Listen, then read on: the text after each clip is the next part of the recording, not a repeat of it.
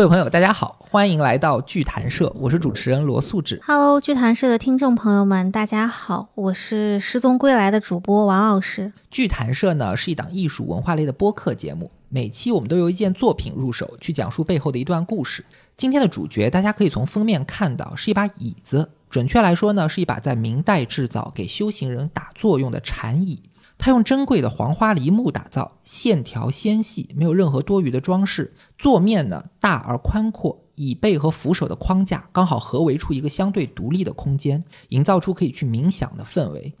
这些呢，本来都是为了满足修行的需要去做出来的实用性设计，但却有着让很多人熟悉的极简之美和现代气息，跟我们今天常说的像北欧风啊、极简风啊、性冷淡风啊这种风格是非常相似的。那事实上，在我们今天的家具、建筑以及各种工业制品上，最流行的现代主义设计风格和这把禅椅所代表的明式家具之间，它确实有着深厚的渊源。我们常说，过去之物往往以意想不到的方式塑造我们今天的生活。这种塑造绝不只是说去继承一把椅子、一张桌子的造型这么简单，更重要的是，它塑造了我们的审美取向。换句话讲呢，今天的我们在选择一件家具、一种装修方案，甚至在于购买一部手机、一套衣服的时候，你去判断谁好谁坏的这个依据，也许冥冥之中就来自于四百多年前一件你闻所未闻的家具之中。这种联系，它看上去虚无缥缈，但却真实存在。它是一代一代的人们不断做出选择的结果。为了给大家解释清楚，我们邀请到可乐玛古典家具博物馆的副馆长，同时也是在清华大学研究古典家具的专业人士徐小川老师。大家好，我是小川。小川呢，他将沿着家具在中国两千多年的发展历程，为大家去介绍器物演进的脉络，以及人们是如何的不断对过去之物进行选择，直至造就了我们今天对美的认知。封面这把椅子明明是四百多年前的东西啊，那为什么大家一看就会觉得似曾相识呢？因为它的外形和一件现代我们熟知的重要作品瓦西里椅是一模一样的，或者应该反过来说，瓦西里和这个明代的黄花梨的这个禅椅几乎也是一模一样的。那瓦西里椅呢，是德国包豪斯设计学院的一名老师马歇尔·布劳耶在一九二五年创作的一个作品，也是世界上首创的一个钢管家具。作为二十世纪椅子的代表作品，对今天的家具产生了非常重要的影响。大家可能听说过包豪斯这个词，它来自于二十世纪魏玛德国那块儿成立的这个包豪斯设计学院。包豪斯主张的设计要贴合现代的工业社会生产和生活的一些需求，它兼顾了一些包括这个功能性啊、经济性，还有一些美学价值。后来这种设计理念呢，和简约的设计风格逐渐成为了现代设计的一个代名词。比如说啊，我举个例子，就是在大家日常生活当中的很多现代工业产品，或多或少都能见到这个包豪斯的影子。大家经常说的这个北欧风啊、工业风啊这种装修的风格，包括呃我们用的这个徕卡相机、苹果手机，包括很多的这个苹果产品，这些都有受到它的影响。当然也包括了我们刚才说的这些椅子，包括一些家具。另外，大家熟悉的一句话，所谓的“少即是多”，就是来自于包豪斯的这个设计理念。这一点和我们中国古典时期的这个明式家具的设计是一致的，甚至可能受到了明式家具的一个启发。为什么这么说呢？因为全世界最早对明式的家具进行系统研究的这么一个人呢，他就是德国的一个学者，叫古斯塔夫·艾克先生。他呢也是包豪斯设计学院的一名老师。呃，我记得是在一九四四年的时候出版了一本书，叫《花梨家具图考》。这本书呢就开启了全世界对明式这种黄花梨家具的一个关注。而且除了瓦西里椅，丹麦的设计师汉斯·瓦格纳也明确的表示过，他的著名作品 Y 字椅就是受到了明式家具中圈椅的启发。歪子椅和瓦西里一样，在我们的现代生活中不断的被模仿。因为有着这些渊源吧，所以大家看到四五百年的这个明式的椅子，大家会觉得特别莫名的亲切。Y 字椅这个名称听起来可能陌生啊，但是我查了一下，这把椅子在我们生活中真的随处可见。啊，对的。今天呢，我们在网上常常会说到一个概念，叫做高级审美，指的就是像类似于包豪斯这种简洁乃至于叫极简的设计风格。刚才有说到叫呃北欧风、极简风、性冷淡风，都属于这个范畴。那与之相对的呢，就是那种五颜六色、花哨、繁复的风格，就被认为不高级。那比如网上就有人喜欢说乾隆的审美，说乾隆皇帝的审美是农家乐。那作为包豪斯设计的重要参考对象，简洁优雅的明式家具当然就很符合今天一些人对高级审美的理解。加上它所使用的这个材质，就黄花梨木也是非常的珍贵，所以呢，就有人把明式家具推崇，说是中国传统家具的最高峰。那我这里就要问一下，呃，小川老师，黄花梨家具到底能不能说它是最好的家具？简洁优雅的审美到底能不能说它是最高级的审美？黄花梨家具啊，当然是非常高级的，但也不是只有黄花梨才高级。当时的这个小叶紫檀，包括很多的这个金丝楠木，还有很多名贵的材质都很昂贵。哎，那黄花梨木家具现在大概什么价位啊？比较经典的明代的黄花梨木制作的老家具，起步就是在几百万到几千万不等。现在这种收藏级的精品，我们经常在拍卖会会看到，它都是以千万来计算的。新做的黄花梨木的家具也要几十万到几百万起步。啊，为什么这么贵啊？黄花梨呢？这样我简单的介绍一下这个黄花梨吧。黄花梨它主要是产在我们中国的海南岛的低海拔地区，成材非常的缓慢。呃，要长成这种制作大型家具的材料，它需要几百年之久，甚至还要更长。因为生长周期特别长，它的这个木性呢就特别的稳定，而且它的木纹啊，我们知道非常的优美流畅，里面出现了这个行云流水般的一些纹理和鬼脸的一些效果。另外呢，黄花梨的气味也非常的好，本身它就是一个比较著名的香料，《本草纲目》里面就记载了它的药用价值，它具有凝神的作用。那这个香味，它随着时间的推移是越来越变淡。就明朝的家具到现在还会有香味吗？不会的，它不会变淡，因为这种香味呢，它是由内而外，它本身木材就是一种香料，哪怕它过了几百年，也一直存在的。哇，香非本香。嗯这个黄花梨木固然非常的好，非常的名贵，但也不见得只有黄花梨做的家具才叫好家具。同样的道理啊，也并不是只有明式家具这种所谓比较简洁的这种审美才是最高级的审美。呃，研究中国家具啊，有一位泰斗级的人物叫王世襄先生，他曾经在上个世纪的八十年代出版了这个《明式家具研究》以及《明式家具珍赏》这两本书。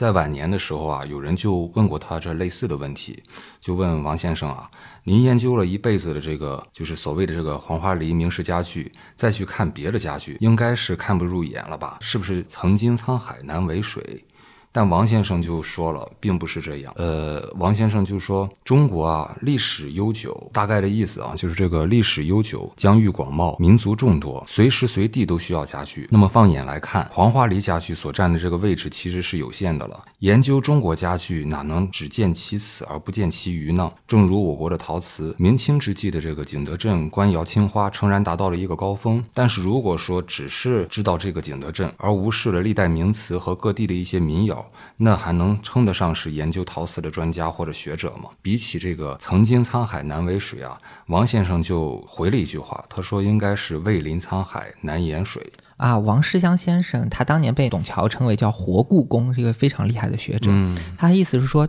与其把明式的黄花梨家具称之为沧海，把其他的家具称之为水，不如说整个中国古典家具合在一起才能叫沧海。那明式黄花梨呢？它固然很精美，也只是沧海中的一部分。如果你完全的不去了解其他家具，其实也没有资格去充分的评判明式黄花梨。那换句话来讲呢，黄花梨木它不代表高级材料的全部，明式家具也不代表高级家具的全部，简洁优雅的审美也不代表高级审美的全部。我们要了解沧海，就要从水说起。那接下来我们就请徐老师给我们一步一步的讲一讲，就中国家具它是怎样的发展而来。呃，如果从历史时期来讲，中国家具它能不能分几个时期来讲呢？就像这个王世襄先生说的啊，中国地域非常广袤，历史呢又这么悠久，各地的气候、物产、生活方式都有不同，他们这些特点呢，都反映在了中国制作的这些家具之上。另外呢，我国历史上曾有过很多少数民族这些入主中原，丝绸之路上这个欧风东进，包括中亚汉唐以来的商旅文明，这个佛教啊之后的这个伊斯兰教，之后的还有这个清代的天主教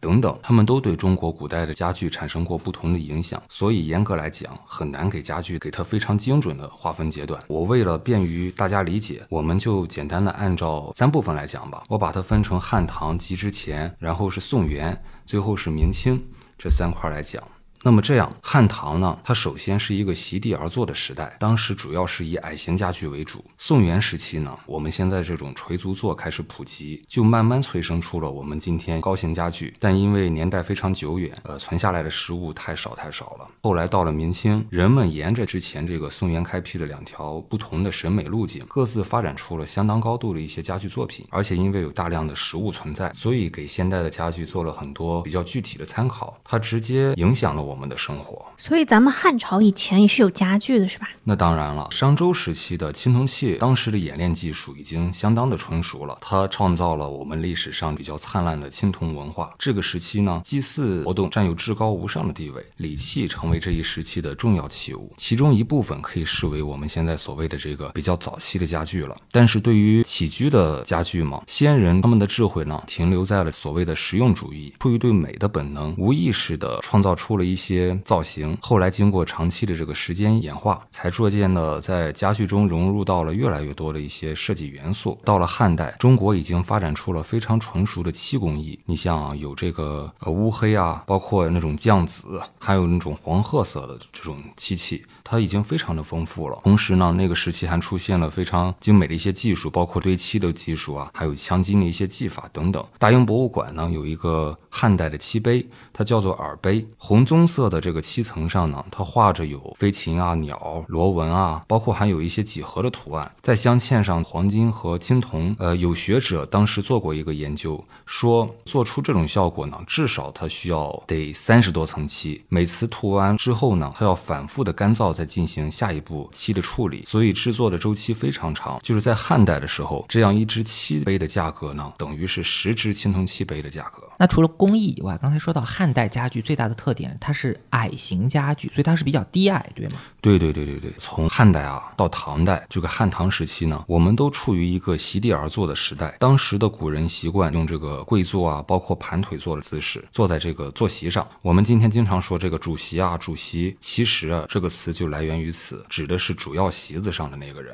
对，在那个时期，我们中国的礼仪文化传统，就比如说单人独坐的主席就是身份高贵，那如果两个人合席坐，就代表关系亲密，就是夫妻或者挚友。那同样道理，如果要绝交的话，那它有个仪式，就叫割席。我们今天说的对割席这个词是怎么来？对。哎，对对对，贵族做的这个材质呢，主要是丝绸。那平民百姓呢，可能就做的这种草啊，或者是这种秸秆儿这些普通材质来制作的，这些都属于席子。因为坐在地面上啊，所以当时的家具都比较低矮。材质从青铜器过渡，刚才我们提到的这种漆木家具了。那当时的起居布局方面呢，它一般是以床榻为中心，床上它放着帷帐，周围呢它可能放着一些包括屏风啊、几案啊、包括箱柜等等这些家具。汉代的床和我们今天其实是不一样的，它算是一种多功能的家具，可以坐，可以躺着，可以卧，不仅是可以用来睡眠，它还可以会亲友啊、聚餐等等。所以这个贵族对床是非常讲究的。除了帐子、帷幔，有时呢他会用一些比较珍贵的珠宝啊、金银器作为装饰。这些我们可以从汉代的这个画像砖上去找到证据。就好像说我们今天的人起居社交是以沙发，然后围着一个茶几，然后对着一个电视墙来。做中心，那汉代的人他就等于用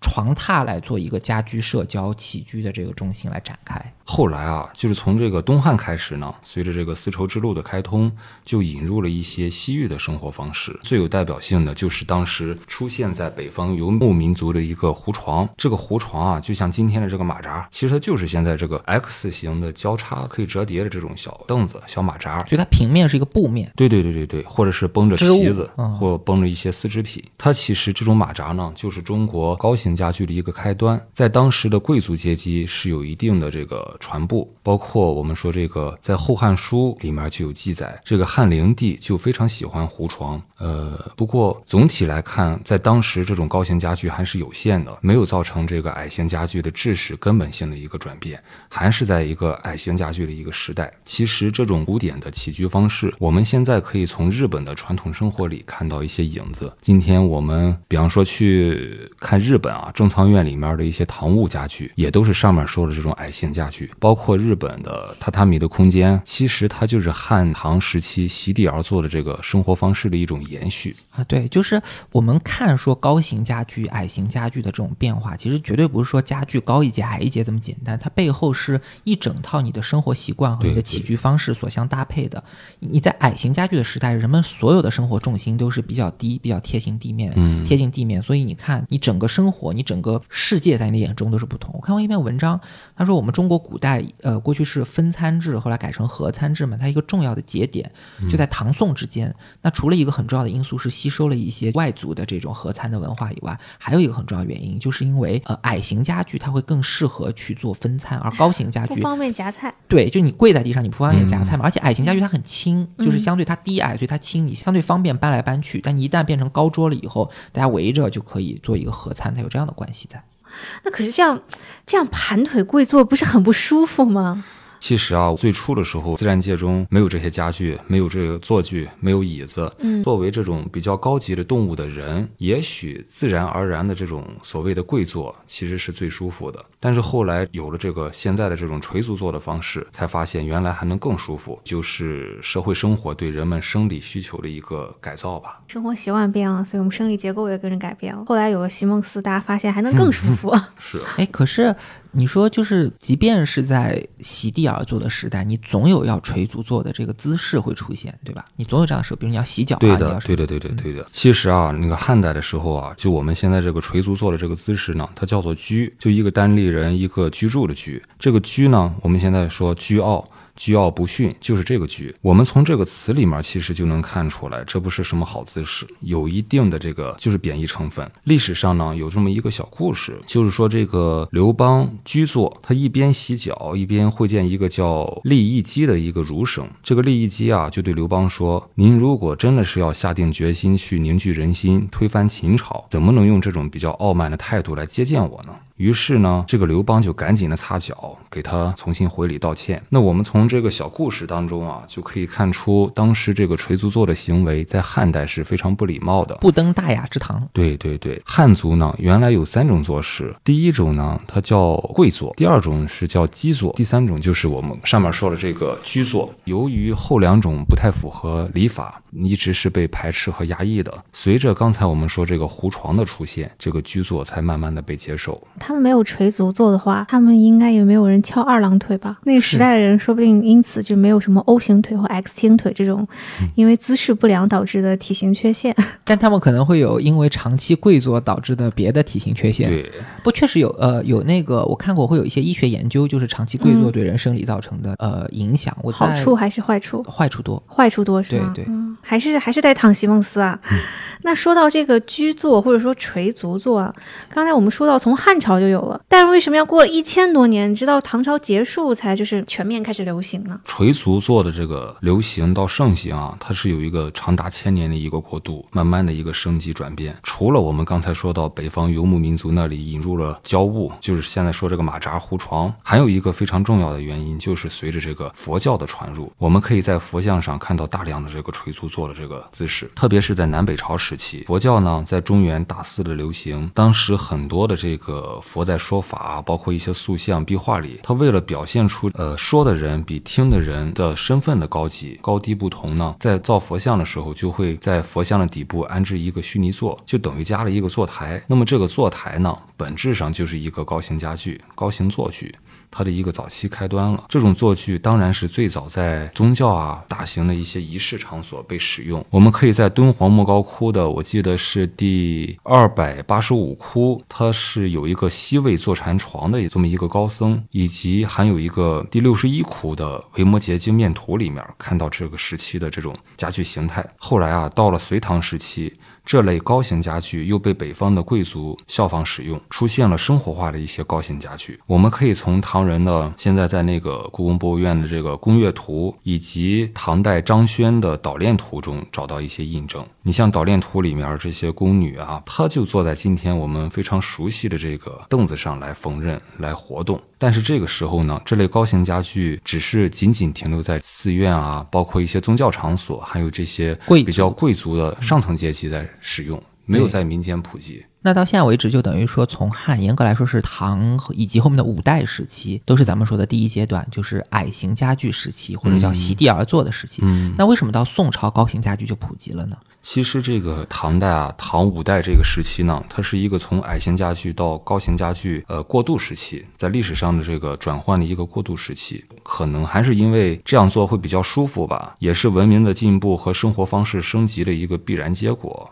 那么宋朝民间流行的这种高型家具，我们现在可以在张择端的《清明上河图》里面找到一些印证。我们现在看《清明上河图》里面，它描写的就是北宋生活里面的这个场景，它里面这些使用，包括家具的陈设，一点也不会感觉到陌生。在当时的这个城市生活里，能清楚的找到街市上的这些酒馆啊、餐馆里面所用的这些，看这个桌子啊、椅子，还有一些条凳，甚至这个家具里面的牙头、牙条、秤子这些部件啊，包括你看它下面这个马蹄腿儿什么的这些，嗯，还有一些榫卯结构，它其实是和后狮是一模一样的。诶，刚开始的时候，小陈老师你说到说宋朝的家具设计，它开辟了两种风格，那分别是哪哪两种风格呢？这个家具呢，到了宋元时期呢，主要发展出了两个分支。它一个分支呢，就是走这种实用路线的极简主义的风格；一个呢，它是走宗教或者说它带有一些仪式感路线的这种比较繁缛、很多装饰风格的一些家具吧。繁复风格的家具，比较繁复风格的家具。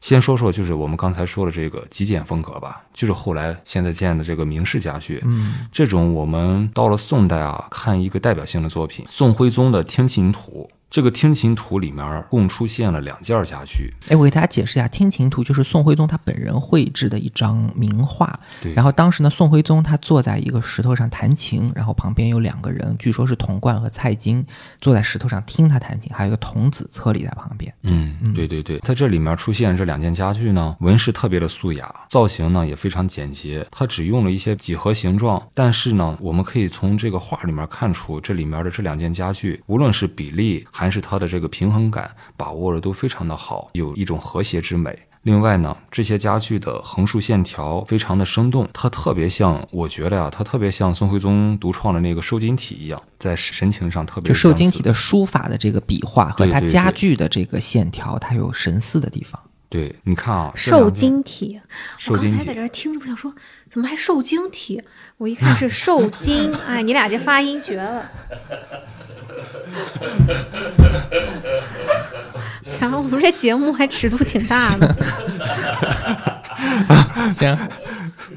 塑料普通话，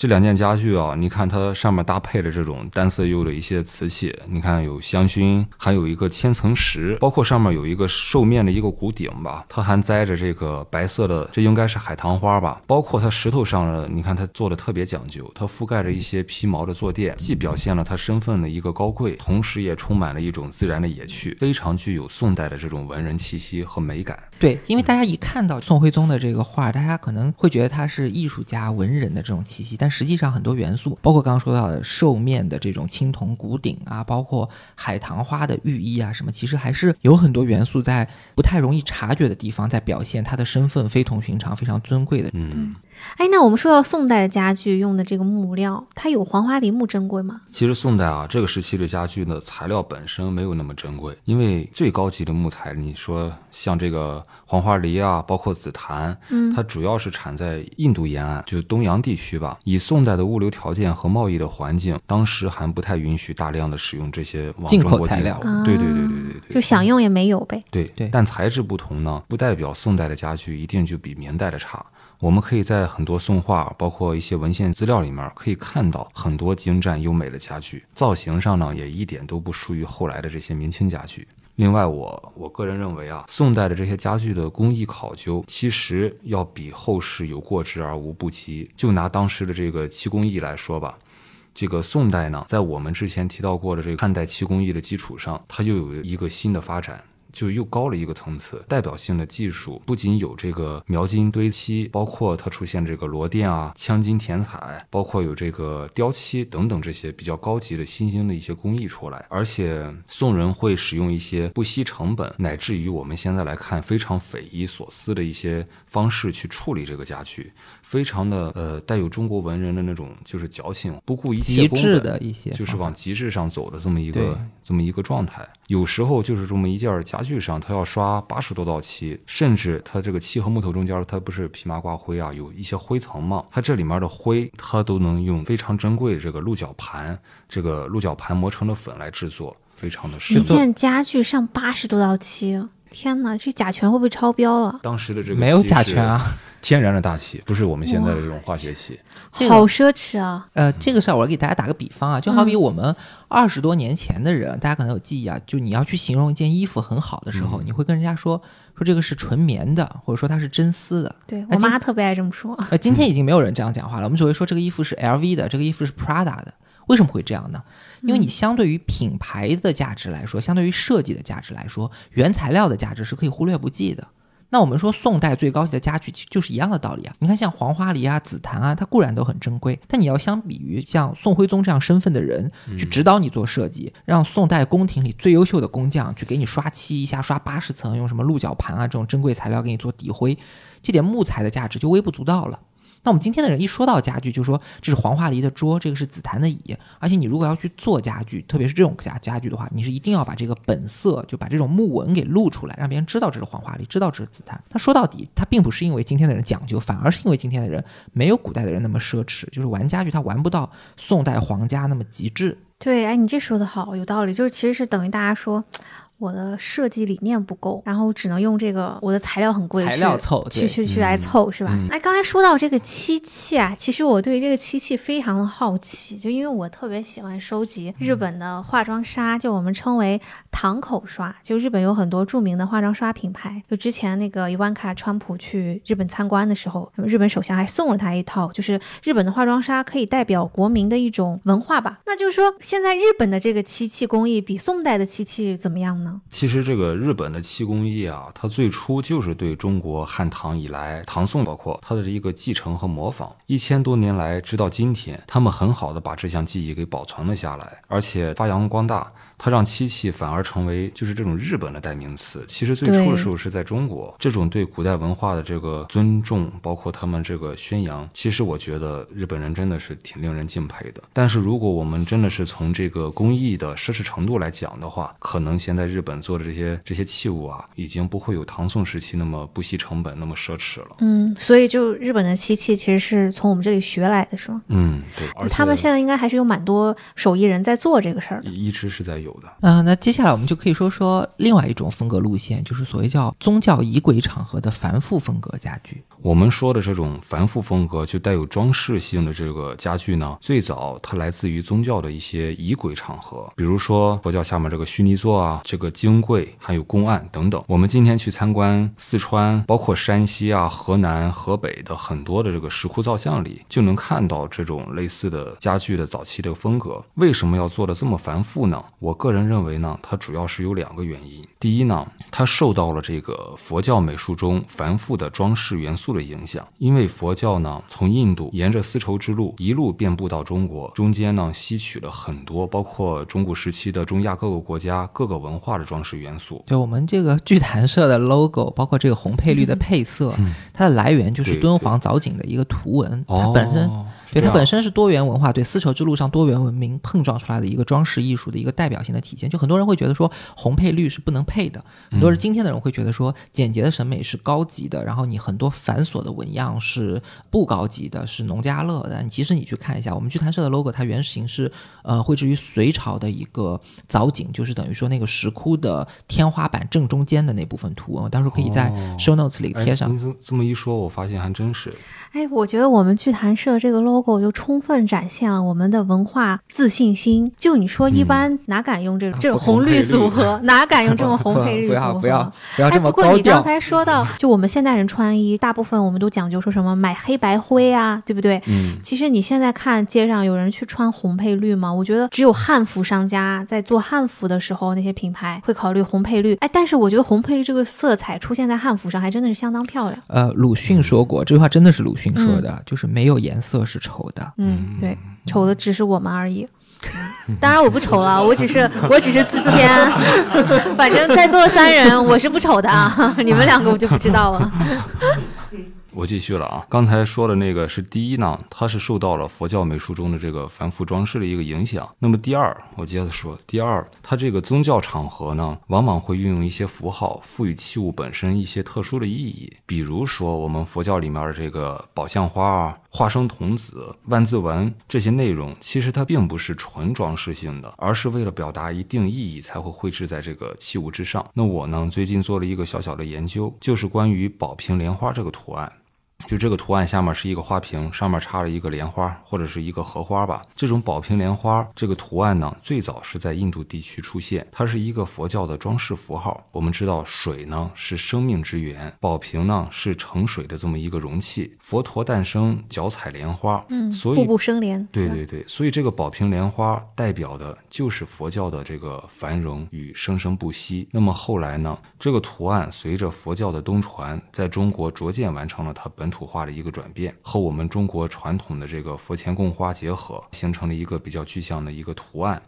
并应用在了很多的建筑，包括这个家具之中。我们从家具的宗教身份呢，去反证了它局部符号的这个宗教归属。那我这个文章当时得出一个结论，就认为。中国这个传统家具里面的这个宝瓶莲花这个瓶花造型的源头呢，就是来自于印度的宝瓶莲花这个宗教符号。对，其实大家现在现在去看一些呃古代民国、清朝啊，都不用特别古，还有一些建筑上，你会经常看到一些像花啊、像瓶形的这种装饰符号。对，其实对今天来看，就是像它就是一个很纯粹的一个装饰性符号，但它本身是它是一个宗教符号。总之呢，呃，为了在器物上呢承载这种宗教的意义吧，宗教用途的一些家具，它就越做越繁。复就是你看有宝瓶莲花啊，包括等等的一些雕刻和那个上面一些堆上去，对它对对堆越来越多的符号，包括它这个工艺水平也是越来越高。到后来，而且它做的越来越精致，最终呢，它形成了我们现在说的这个，就是和所谓简洁风格相对应的这个宋元开辟的另一条家具的美学路径，就是这个繁复繁复风格。嗯。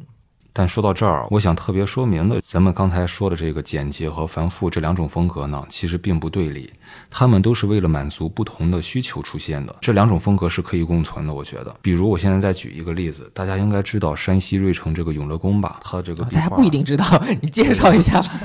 这个永乐宫呢，从这个就中国的这个建筑当中去看的话，它是很有名的一个道教的一个道观吧？它始建于元代的时候，因为元代呢出现了一个道教里面新的分支，叫全真道教。叫全真教，后面这个传承人丘处机呢，曾经被这个成吉思汗给接待过。当时在某一个时期，在元代的时候被称为国教。他们这个全真教里面呢，信奉这个吕洞宾，就是所谓唐代来这个吕洞宾，是他们的开创笔师。这个吕祖呢，他就是山西芮城人。为了纪念这个吕祖，他们的这个祖师爷就在山西芮城这个地区呢，建了这么一个大纯阳万寿宫。他最初叫大纯阳万寿宫，因为吕洞宾他的法号就是纯阳子。纯阳子，对对，但是后来就是给他改名，叫永乐宫了。它这个永乐宫啊，我们现在去看，它分为四个宫殿，最前面是龙虎殿，后面是这个三清殿，再往后是纯阳殿，最后一个是重阳殿，就是王重阳的重阳。对对，就是王重阳。这个永乐宫壁画，我们刚才说了，它绘制于元代，其中呢，三清殿和纯阳殿就中间这两个，这两里面的壁画呢，都出现了家具。三清殿壁画绘制的内容呢，它是道教里面三百六十道神仙拜谒他们的最高神奇元始天尊的这么一个重大仪式场面，所以我们现在。看里面的家具做的非常的精美繁复，表现出了元代宗教家具的最高规制。它一共出现了这个六件宝座，然后宝座下面都有脚踏，这是十二件，并且出现了三件成具，两个供案和一个供桌。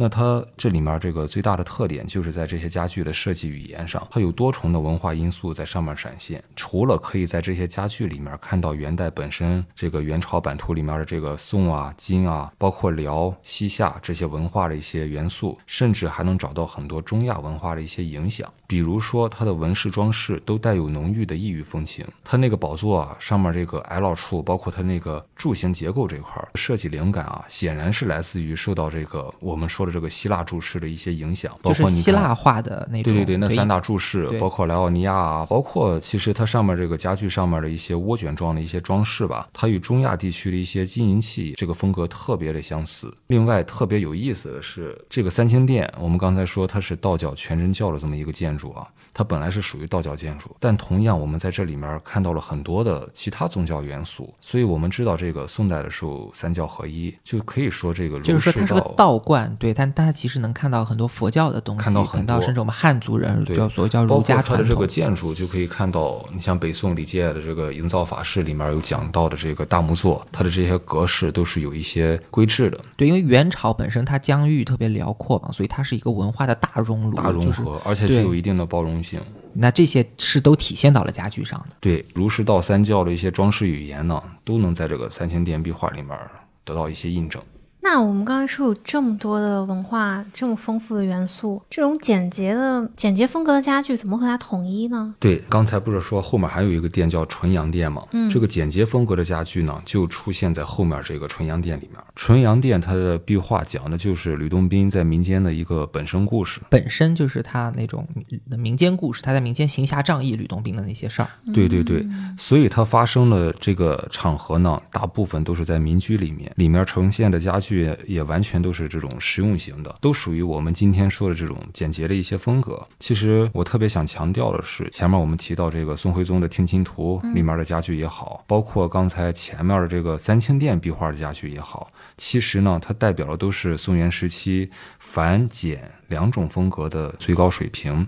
当然，也不见得当时所有的这些家具都是这么高的水平，肯定在当时也出现了一些比较平庸的一些作品，只是我们今天没有留存，也不太被关注了。对，就好比《清明上河图》里也有那种宋式的平板桌，然后《听琴图》里面宋徽宗也做类似风格的这种平板桌，但这个桌和那个桌其实你不太能够去相提并论。对对，我们现在所说的宋元家具，嗯，我们都是从壁画里看到，就今天流传下来的宋元家具很少，是吗？这是为什么？对对，其实啊，这里面有很多因素吧，包括了这个，你看气候啊，嗯战争、战乱，还有人文，就是大规模的一些人口的一些迁移等等。嗯相比来讲呢，南方留下来的一些早期家具非常少，嗯，其中一个原因就是南方？对气候原因，这是本身的一个硬性的一个原因吧，就是太潮了，非常不易保存木质。还有一个就是历朝历代呢，还有一些战争，你比如说那个史可法，它有一个扬州十日，包括后来的这个太平天国这些运动，很多的家具都遭到了这个战火的袭击。南方明清以来，就是他们那边比较富庶繁荣，大家都喜欢置办一些新型的一些家具，年代较早的家具反而没有留下来。就造了新的，就旧家具就扔掉了。就就扔扔了。当时就觉得孙子在用爷爷留下来的家具，以这个感觉不为荣。但是呢，相比来讲，北方地区的这个因为气候干燥嘛，它有山脉阻挡，所以遭到这个战火的一些影响也比较小。再加上民风比较淳朴等等这些原因，我们南方人也是淳朴的，你们就是那种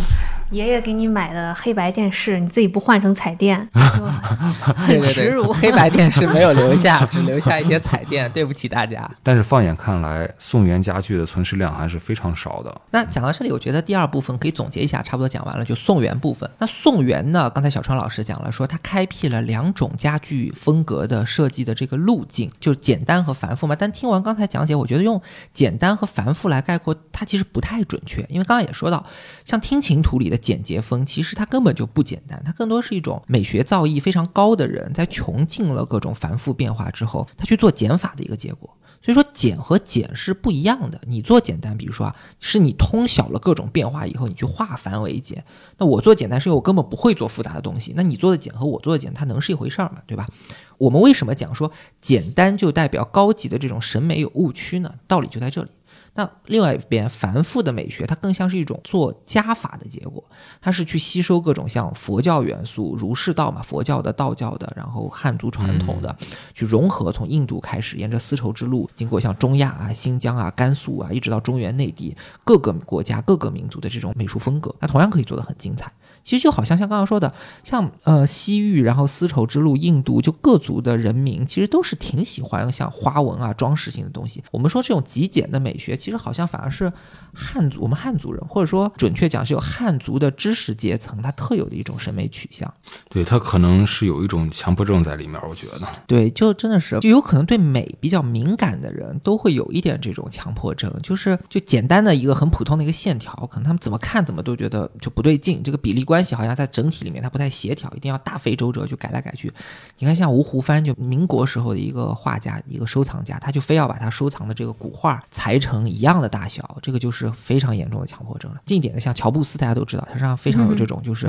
特质较劲。那那接下来我们就可以聊到呃明清时代了，对吧？因为有实物存世，所以明清家具它跟我们今天的日常生活是非常贴近的。我们今天的生活中也受到了很多的影响。那我们要不就先聊一聊节目一开始所提到的那些明式家具吧。首先呢，其实我觉得应该澄清一个概念，就是并不是所有的明代家具都叫明式家具。王世襄先生在他的这个明式家具研究中说过，明式家具呢，它有广义和狭义之分。那广义上呢，所有的这些明代制作的家具，不管是杂木啊，还是黄花梨的，不管是民间的，还是说贵重的这些，都可以归入这一类。哪怕就是近现代的这些制品，只要具备这种简洁的一些风格吧，勉强都可以叫它为明式家具。对，王先生开篇的时候讲过这个。但是呢，我们今天去探讨这些、研究这些，特别是王世襄本人重点研究的这个所谓的这个明式家具吧，其实它是特指从明朝至清前期，特别是从明代隆庆开关、嘉靖啊、万历到康熙、雍正这一时期的这种所谓采美工良、造型优美的这一批家具。具体怎么讲呢？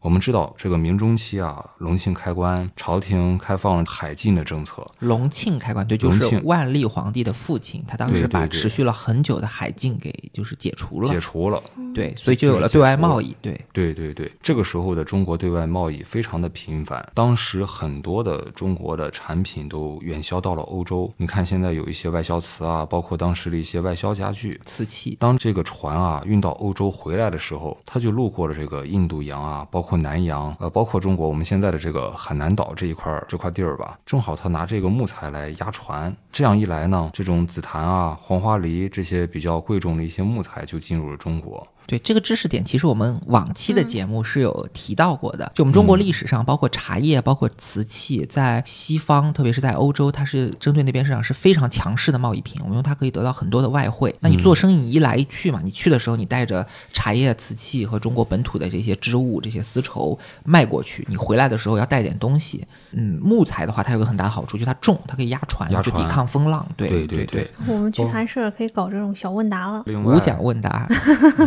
另外呢，就是明代的商品经济也非常的繁荣。我们可以说，在当时就出现了资本主义的一些萌芽。当时的城市建设，特别是这个住宅的设计，也得到了一个空前的一个发展。有些住宅的规模非常大，甚至当时的一些富豪啊，他的那个住宅有上千余间。因为江南地主是明朝的这个士人阶层里面非常重要的一个构成。最夸张的时候，就江南人几乎都把科举给垄断了，一段时间。所以呢，当时就会产生一种模式，就好像说。嗯，我考了进士，去北京做官，有钱以后呢，就去江南置业买地，然后退休以后就回到江南，围着这个太湖去造园子养老。那当官的人这样做，就很多富商就纷纷效仿。所以，我们今天看到在江南，特别是苏州的很多园林，也包括围绕这种生活方式构建的一些享受，像什么昆曲啊、赏识啊什么的，都是怎么来的？小时候看电视剧，那大臣说告老还乡，以为是一个年迈的老人，颤颤巍巍背着一个包袱就走了，原来是回江南。过如此富饶奢华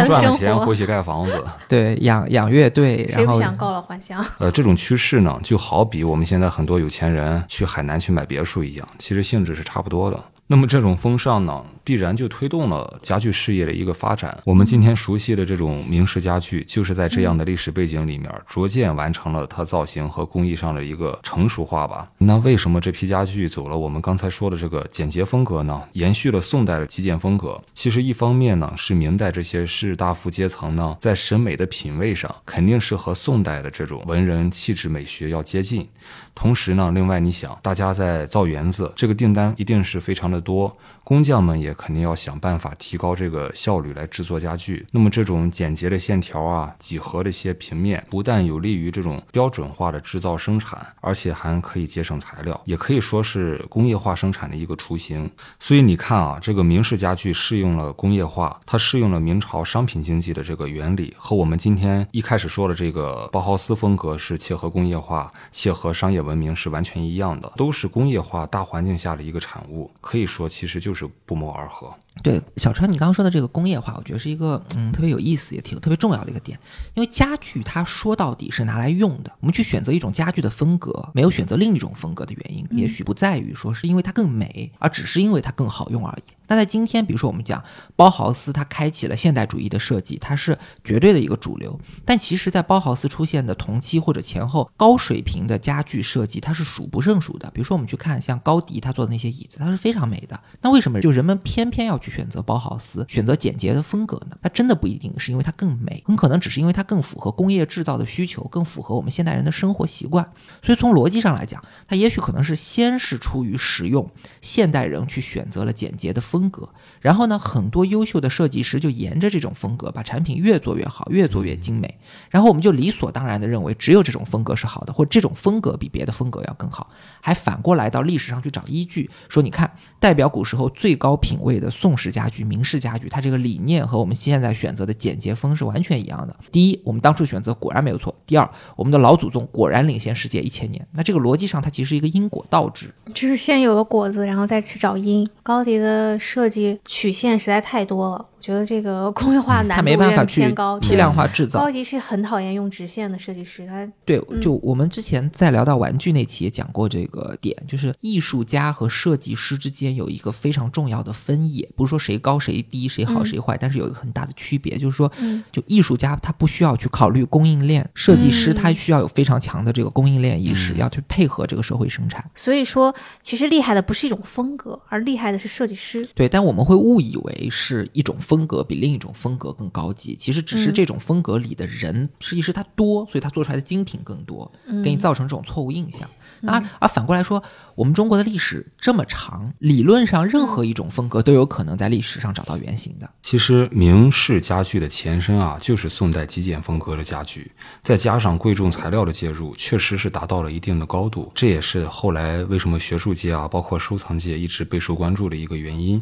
其实最早研究明式家具的这个德德国学者啊，古斯塔夫艾克，包括到后来美国的这个安思远，呃，以及我们中国的杨耀先生、陈增弼先生，包括王世襄先生等等的学者的加入，都积极的推动了家具行业的发展，导致了这个明式家具啊，在全世界范围里面盛行，一直是被国际的藏家啊争相的去购买收藏，使得这个明式的黄花梨家具的价格一直飙升。那现在我们看到这种黄花梨家具好一点的精品啊，都是以千万级的了。哎，那家具发展到清朝好像又变复杂了。呃，其实是这样啊，比较准确的来讲，我们说家具在清朝的一个发展呢，是可以分成三个阶段。第一个阶段呢，就是清初一直到康熙初年吧，这个就清代刚刚建国的时候，嗯，这个阶段不论是它的，我们现在来看，从这个工艺水准啊，包括它的这个工匠的技艺，其实都是明代的一个延续。当时很多的工匠其实就是明朝生的人，明朝学的技术，同样做出了家具也就就是这种明朝的一些风格。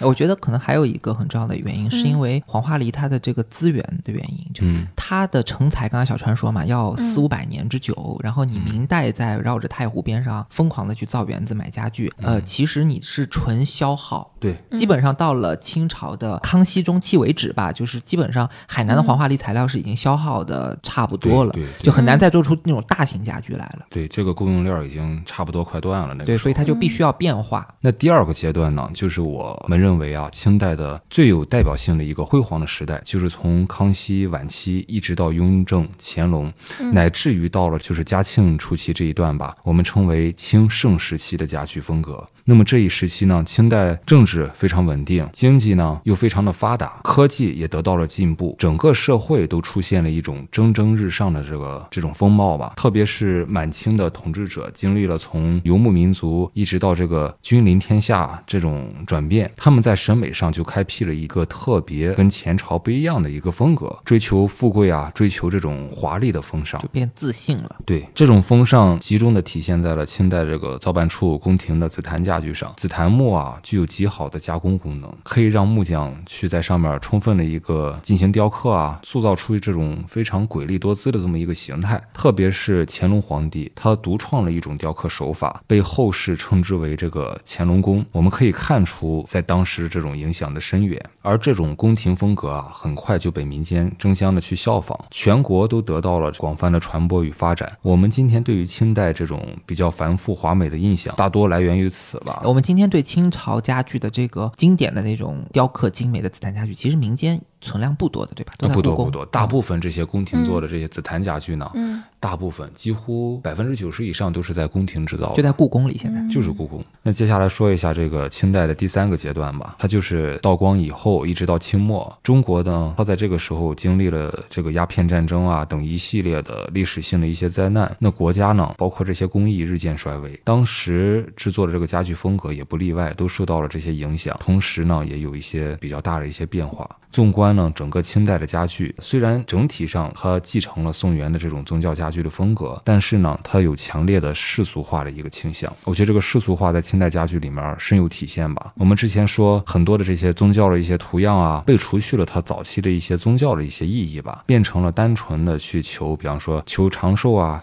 求福啊、求子、求财这种特别世俗的一些理想。对，就好像我们在那个石溪家具经常会看到一些像寿比南山、嗯像福禄寿、像寿星啊什什么财福在眼神。前啊，对那个长寿什么这种。对，包括那个，对这些明显都是一些道教神仙，但是它就变成了民俗形象，它没有宗教意义。包括那个小川，他一开始说印度的那个宝瓶莲花是完全一样的意思，它本身是一个佛教繁荣的符号，然后就变成了一个装饰符号。对它最初的时候，它是持莲童子，象征着这个佛教最初的这个出淤泥而不染的一个早期形态。嗯到了后期，它就是送子了，就是多子多福，求多生孩子就一个。谐音，对，甚至啊，这个清代的时候还出现了一些比较特殊用途的一些这种非常世俗的家具。那下面我就举个例子，就拿我们博物馆收藏的一个小柜子来讲吧。这个小柜子挺小的，高度也就五十厘米左右。这个柜子呢，它是清代道光年间的呃一位即将不久于世的父亲送给他一个六岁的孩子的这么一件家具。因为他这个孩子太小了，不能呃亲自去教导他，所以呢，他这个父亲呢就把做人的一些道理写在了这个家具上面。这个柜子通体它都有字，正面两个门对门打开之后呢，两个左右这两扇门里面写了一些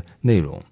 寡欲精神爽，思多血气衰，贵自勤中得，富从俭上来。嗯，然后在这个柜子的背面呢，还说明了这个孩子啊，就是说你现在呢，其实也不太懂事。等你长大成人以后，我可能已经不在了。那个时候呢，记得给我上一炷香吧。其实就这么一个小小的家具，里面就承载了为人父母对孩子的这么一种期待。有的人一说到明式家具就觉得高雅，一说到这种清代的家具就觉得俗气。其实我觉得这还是比较偏于的。呃，你像这个清式的家具呢，它是利用了多种材料，调动了一切的工艺都来为这个家具服务。你像北京当时招办来了广州啊、江苏啊、南方啊，包括山西、山东的很多工匠，它是一个综合体。这种做法呢是历来所不及的。其实这个清代家具也有很多的优点可取。我看之前网上有一个讨论，就大家在嘲笑说乾隆的审美不太好，属于农家乐审美，因为他很喜欢那种花花绿绿的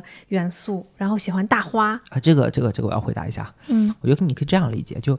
首先什么叫乾隆审美？就你一定要去给它划定一个概念的话呢，我们讨论其实不是乾隆作为一个自然人的审美，对吧？嗯因为我们不知道他作为一个自然人是一个什么样的人。嗯我们其实讨论的是乾隆时代的一个官方的美学风貌，嗯或者说是一种取向吧。它本质上是一个国家工程。嗯那国家为什么要打造这样一个繁缛、华丽、五色斑斓的这样一个文化形象呢？这我觉得几方面原因啊。一个呢，就是它可以这样做，就因为康雍乾三代他积累了极其强大的国力、辽阔的版图、多元的文化，对吧？第二呢，嗯是因为他喜欢这样做，他个人有这样的天性，有这样的爱好。要张扬是吧？嗯，我觉得你不能说他张扬，就张扬有点太现代了。我们觉得我们是现代人，我们有互联网，我们眼界很开阔。嗯但其实乾隆跟现代人比，他的眼界只会更开阔。嗯因为他接触到的文明是真正意义上的多元文明。首先，他比如说汉族中原文化，它是儒释道杂糅的一个非常复杂的一个体系，有蒙古的文化，有西藏的文明，有满族的传统文化，对吧？有很多神秘主义的东西。嗯嗯然后有西洋传教士去给他带来欧洲的见闻、中亚的那些见闻，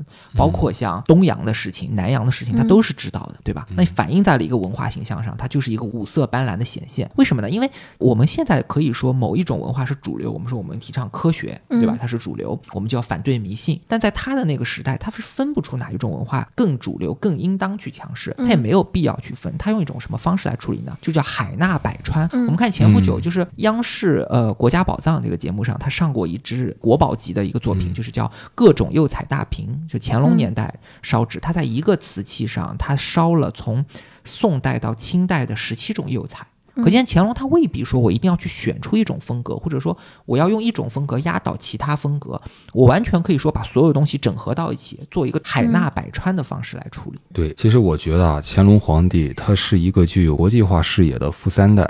嗯，其实他具有非常深厚的文化素养。他首先呢是贵族出身，这一点就跟我们现在所谓的这个农家乐啊一点关系都没有。至于这个艺术造诣啊，我觉得这个还是仁者见仁，智者见智。但简单的就是说这种审美归为俗气，或者说这个农家乐，我认为是非常不公平的。比如说，最能体现这个乾隆时期的一个家具吧，就是这个百宝嵌家具。那百宝嵌呢，它里面运用了很多贵重材质，包括用了这个珊瑚啊、玉石、水晶，包括还有这个象牙啊、玛瑙啊、犀牛角，还有一些珍珠等等等等，嵌入到这个木器啊，包括漆器上，不同的质感和色彩呢，形成了比较强烈的对比。如果不带偏见去看百宝嵌，我相信大多数人还是觉得它是华丽而不是土气。对，就我们上次节目说过，嗯，大概同一时期吧，是路易十四的凡尔赛宫的建成。我就不觉得凡尔赛宫俗气啊，我觉得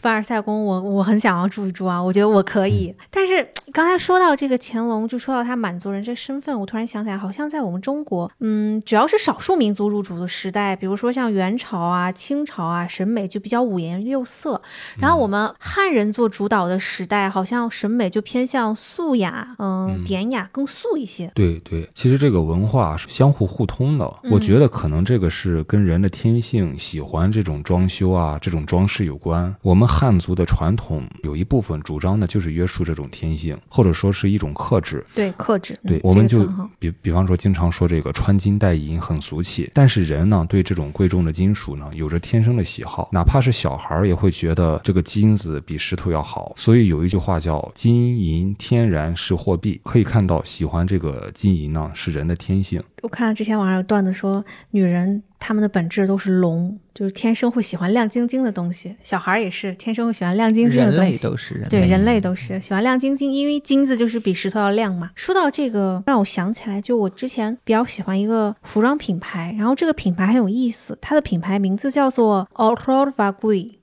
就我的我的拉丁语是大一的时候修的，可能也不是特别标准。这个品牌，我当我第一次看到这个品牌说了一句名称，的时候，你说了一句拉丁语，对我说 这个品啊，这个品牌它用的是拉丁语啊，我就要说，我第一眼看到这个品牌名称的时候，我就觉得这个品牌的设计师或者这个品牌的主理人真的很有想法，因为他们的品牌名称和他们的设计风格完全统一。为什么这么说呢？就是 o c r o d v a g u i 这个词是拉丁语当中的空白恐惧，就空白恐惧是一个比较久远的概念，最早是由亚里士多德提出，他说自然厌恶空白。当然，这是一个哲学和物理学的一个理论啊，已经被我们淘汰了啊，被推翻了。了。对，已经被推翻了。但是呢，这句话逐渐演变流传下来，特指一种设计风格，其实就是字面意思，就说这人啊，好像哪里空着他就不舒服，就必须填满它填满。所以空白恐惧就是指用大量的信息或者元素或者图案去填满一件家具也好、物件也好、服装也好啊。但我们现在的人喜欢说自己密集恐惧，对对，空白恐惧就不允许任何一点缝隙没有被填满的审美，已经逐渐被淘汰了一样，就渐渐话语权越来越少了。好像其实少数民族啊，包括外国人，嗯，是很喜欢这种繁复的、很多装饰的这种设计风格。但是反而到了我们东亚地区，大家更推崇一种简洁啊、素雅的风格。呃呃，对，就其实严格来讲，不是所有的呃汉族人都必然推崇极简。其实准确来讲，是我们汉族的这个知识阶层、知识分子，但他们在中国历史上是很有话语权，这个话语权是超越中国版图的，对于整个东亚，包括日本、韩国都有过影响，所以会造成一个说好像呃西方特别中亚各族喜欢繁荣，然后东方的文化就是素雅简洁的这种呃刻板印象吧。那你看，其实嗯汉族的老百姓是喜欢装饰的呀。我们老百姓过年的时候喜欢贴个年画，对吧？没事剪个窗花，贴个门神，这些就是人对于装饰的一个天然性的一种需求。那我觉得，嗯，节目说到这里的话，时间也就差不多了。最后，我们就回到高级审美这个问题上去总结一下。嗯概括来讲呢，就说审美高级还是不高级，并不是由简单和繁琐来决定的，而是由做的好不好来决定的。那什么叫做做得好呢？一方面，浅层的你可以去看这个产品，它设计的理念，它制造的工艺好不好，对吧？比如我们经常说苹果手机是做的非常好的一个简洁工业风的代表，那其实你以乔布斯团队他的这个能力，你去做一个复杂风格手机，它一样可以做得非常好，对吧？所以最重要的是另外一个层面。我觉得更加重要啊，就是好不好的标准它是多元的，并不是说只有苹果手机的好才叫好，并不是说只有汉族知识分子的好才叫好。通关整个历史，各个民族、各个文化，尽管在今天的世界上，它的话语权是不相同的，但都有过优秀的创造者，都创造过非常优秀的作品。那也许其中的某一种风格，在今天被更多的人去接受了，就成为一种主流。但即便是这种取向，它也未必就是永恒的。嗯我们回到节目一开始，我们去说那把明代的黄花梨的禅椅，你想啊，它是五百年前的明代制造，它所用的木材一千年前的唐宋间就要种下。嗯，但一千多年过去，你想人世间的审美不知道发生了多少变化，嗯但椅子始终就是这把椅子，东西一直都没有变，变的是我们人。嗯，所以我们应该要用一个更加包容的心态去看待历史，也用更加包容的心态去看待各种风格。就像王世襄先生说的那句话，叫“蔚临沧海难言水”。多元的文明、多元的文化才是沧海。你单一的一种设计、单一的一种风格，无论它多么的出色、多么的精彩，那你也只能说它是沧海一粟。那节目，感动啊，感动啊，谢谢谢谢。走心了，最后走心了 走心了，我感我感动了。呃，节目到这里就结束了，非常感谢大家的收听，非常感谢小川老师，我们下次再见。谢谢小川老谢谢大师。好，拜拜。因为这个小川老师的种草，我现在对名师家具真的非常感兴趣。再加上这期节目的录制，让我的民族荣誉感、民族文化 自豪感与认同感非常的爆棚。就我、啊我就非常想购买一件呃具有收藏意义的明式家具，但出于我的这个经济能力有限和我这个审美也有限，划重点，价格千万以上。不是对于我这个经济能力有限的这个个人条件摆在这儿，所以我我考虑一下，我觉得小川老师如果以后遇到那种明式家具流传下来放毛笔的那种刷筒，可以给我推送一下，然后我可以考虑购买一个，然后用来放置我的化妆刷好啊。我觉得我们把古物今用传承下来，好吧？好好好，谢谢王老师的传承。好，拜拜拜拜，拜大家再见，拜拜拜拜